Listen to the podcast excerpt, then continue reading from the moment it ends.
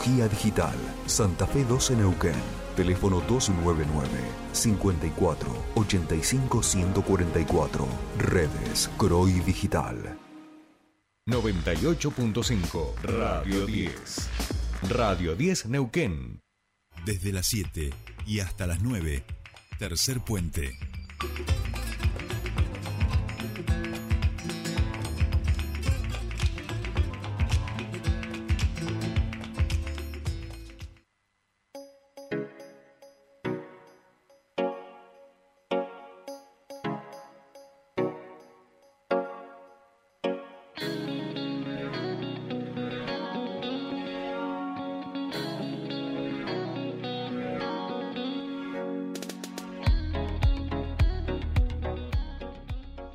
Bien, continuamos con más tercer puente y nos vamos a eh, bueno, lo anunciábamos al inicio del programa en relación a esta denuncia de la investigación que se está realizando por el eh, viaje de magistrados y funcionarios a Lago Escondido y en ese sentido nosotros estamos en comunicación con quien eh, fue denunciante en esta causa, con quien está exigiendo también la detención de estos magistrados. Hablamos del abogado Marcelo Enríquez Velasco, que ya está en comunicación con nosotros y en, un rato nada más va a estar dando una conferencia de prensa ahí frente al Poder Judicial. Le damos la bienvenida. hablado mucho con él a lo largo de este año por otros casos, ¿no? También vale. Por otros casos, exactamente. Eh, le damos la bienvenida aquí a nuestro programa Tercer Puente. Jordi y Sole te saludan. Bienvenido a Tercer Puente. Buen día a ambos y buen día a toda la audiencia. Bien, bueno. Bueno, muchísimas gracias. por, por atendernos. Hoy por la mañana va a estar brindando una conferencia de prensa en relación a este tema y bueno, queríamos conocer algunos detalles en relación a ello.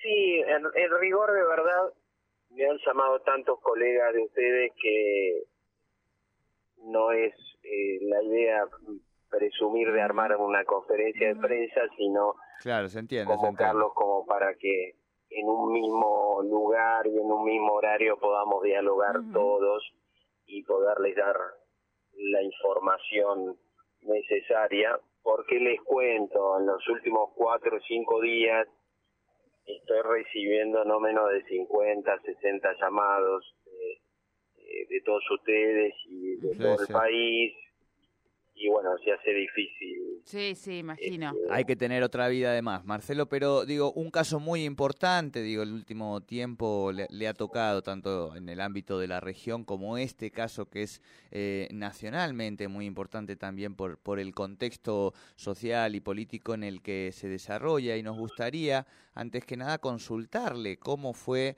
eh, o cómo termina usted como, como denunciante de esta causa aquí en la, bueno, en la provincia de Río Negro, ¿no?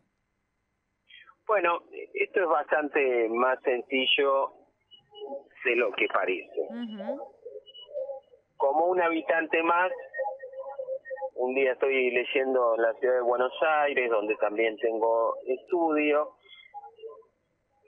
que cuatro magistrados federales habrían viajado al lago escondido y que em, el viaje habría sido financiado o bien por un partido o por un grupo económico. Eh, eso me llama la atención, máxime el lago escondido es el único lugar, el único lago de, de Ushuaia, La Quiaca, que tiene vedado, proscripto o prohibido el ingreso eh, a tal lugar público, entonces me, me llamaba la atención en qué sentido, en el sentido fundamental de eh, que magistrados nacionales que podían haber llegado o pueden llegar a intervenir en el caso concurran a un predio litigioso.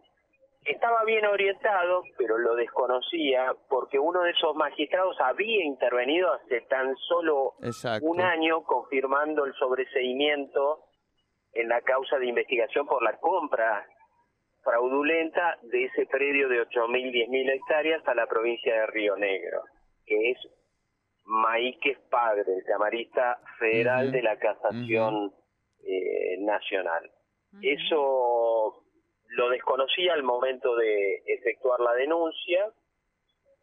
Cuatro días después efectuó la denuncia en la Fiscalía de Bariloche porque me daba la impresión que magistrados nacionales recibieran un regalito que en la calle oscila entre los cinco mil a diez mil dólares, es decir, contratarse un Learjet de altísima gama para hacer un viaje de 2.400 kilómetros o casi 3.000 kilómetros desde eh, el aeródromo de San Fernando, alojarse en, esa mansión, este, comer, ser trasladado en helicóptero, pasear, etcétera, etcétera, me parecía ya este, una conducta constitutiva de delitos, de incumplimiento de, deberes de funcionario público, de tráfico de influencias calificado y de eh, recepción y ofrecimiento de dádivas. Eso es lo que efectúo como un ciudadano más que todos los días se dedica a esto y que sabiéndolo hacer dije cómo no cómo no voy a proponerle eh, a la fiscal que investigue esto que es gravísimo. Probablemente se haga todos los días, probablemente los magistrados de Comodoro Pi reciban este tipo de eh, regalos entre comillas, diario a cambio de sus decisiones, probablemente, pero bueno, eh, creo que debía hacerlo y así lo hice. Bien. Con un resultado bastante limitado, es decir, durante 45 o 50 días la fiscal consideró no necesario comunicarse conmigo, no informarme de absolutamente nada, no atender el teléfono, no contestar una sola comunicación por mail, no dar explicaciones de su inactividad, hasta que trascienden mediáticamente estos chats producto de un hackeo supuesto o quizás de una revelación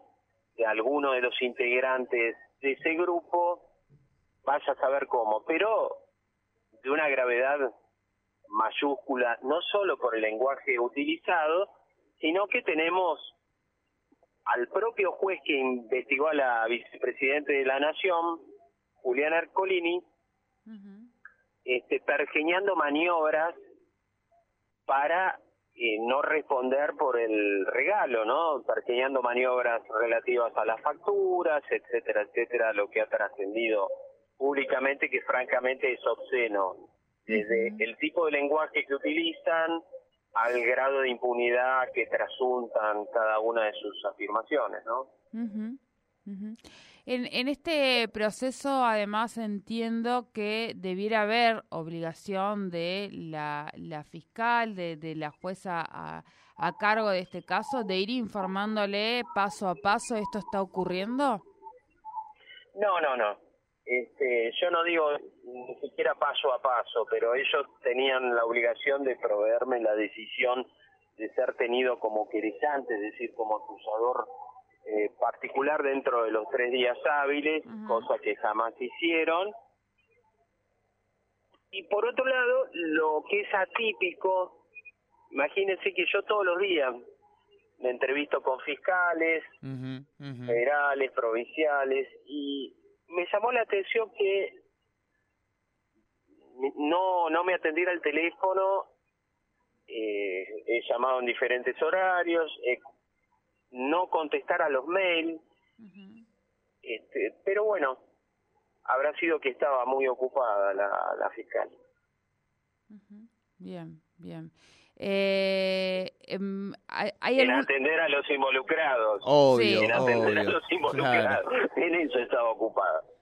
Claro, eh, Marcelo, en ese sentido también, mañana vamos a hacer también una entrevista aquí en piso con el, defensor federal, digo, para repasar un poco, porque creo que el tema de la justicia termina el año, eh, digo, con, con, con esta mirada muy críticos, pero también con la sensación de que es un poder que es muy difícil para la ciudadanía eh, expresar su malestar o poder reemplazar o poder tener algún tipo de, incidencia. ¿Cuál es, por supuesto que, entendemos ya más o menos cuál es su mirada, pero sí me gustaría también, lo venimos escuchando con atención durante todo el año en los distintos casos, una última reflexión sobre esto que estamos viviendo en el país, ¿no?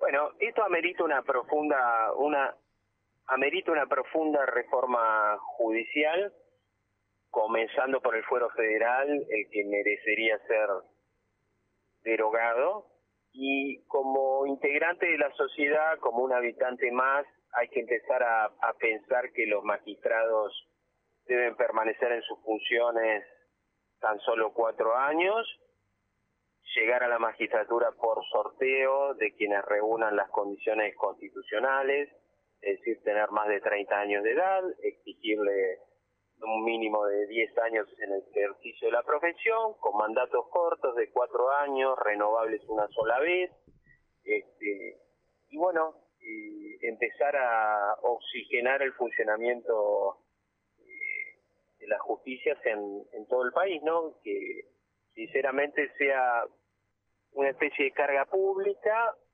a la cual se pueda acceder inscribiéndose en los padrones, tener matrícula activa en los colegios de abogados por especialidad y ser sorteados todos los años y poder elegir o no si desempeñar eh, esa misión.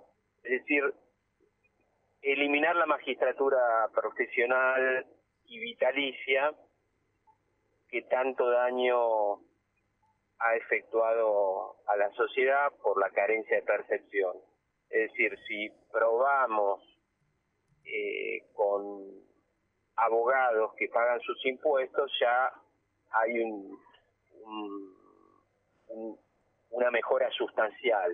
¿Me explico? Porque la magistratura argentina no paga impuestos ni a las ganancias, ni IVA como responsables inscriptos, ni ingresos brutos, etcétera, etcétera. Es decir, el 60% de carga impositiva que tenemos los abogados este, a diario, que facturamos en blanco ingresos similares a los que tienen los magistrados, este, ellos ignoran que existe para el común de la sociedad.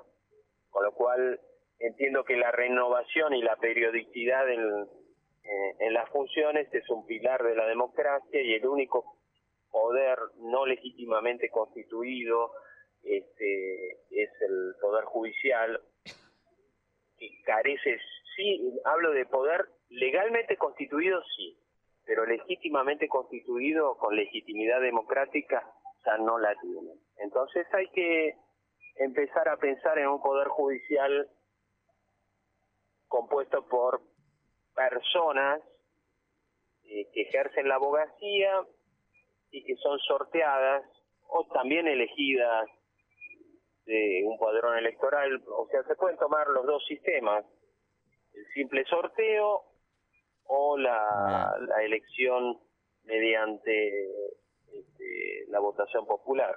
Claro, bien. Bien, bueno, Marcelo, le agradecemos muchísimo este contacto y seguiremos, por supuesto, atentos a todo lo que se desarrolle este, este caso. Muchas gracias, buena mañana.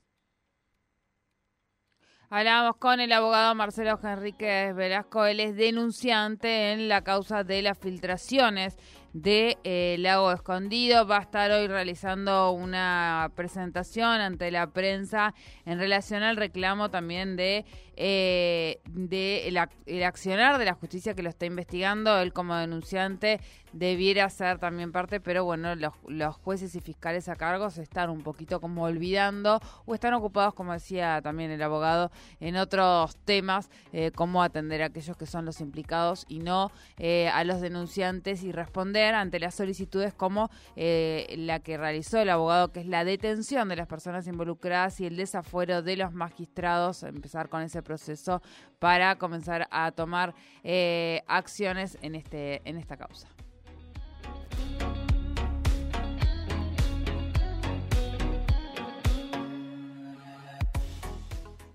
Subite al tercer puente con Jordi y Sole.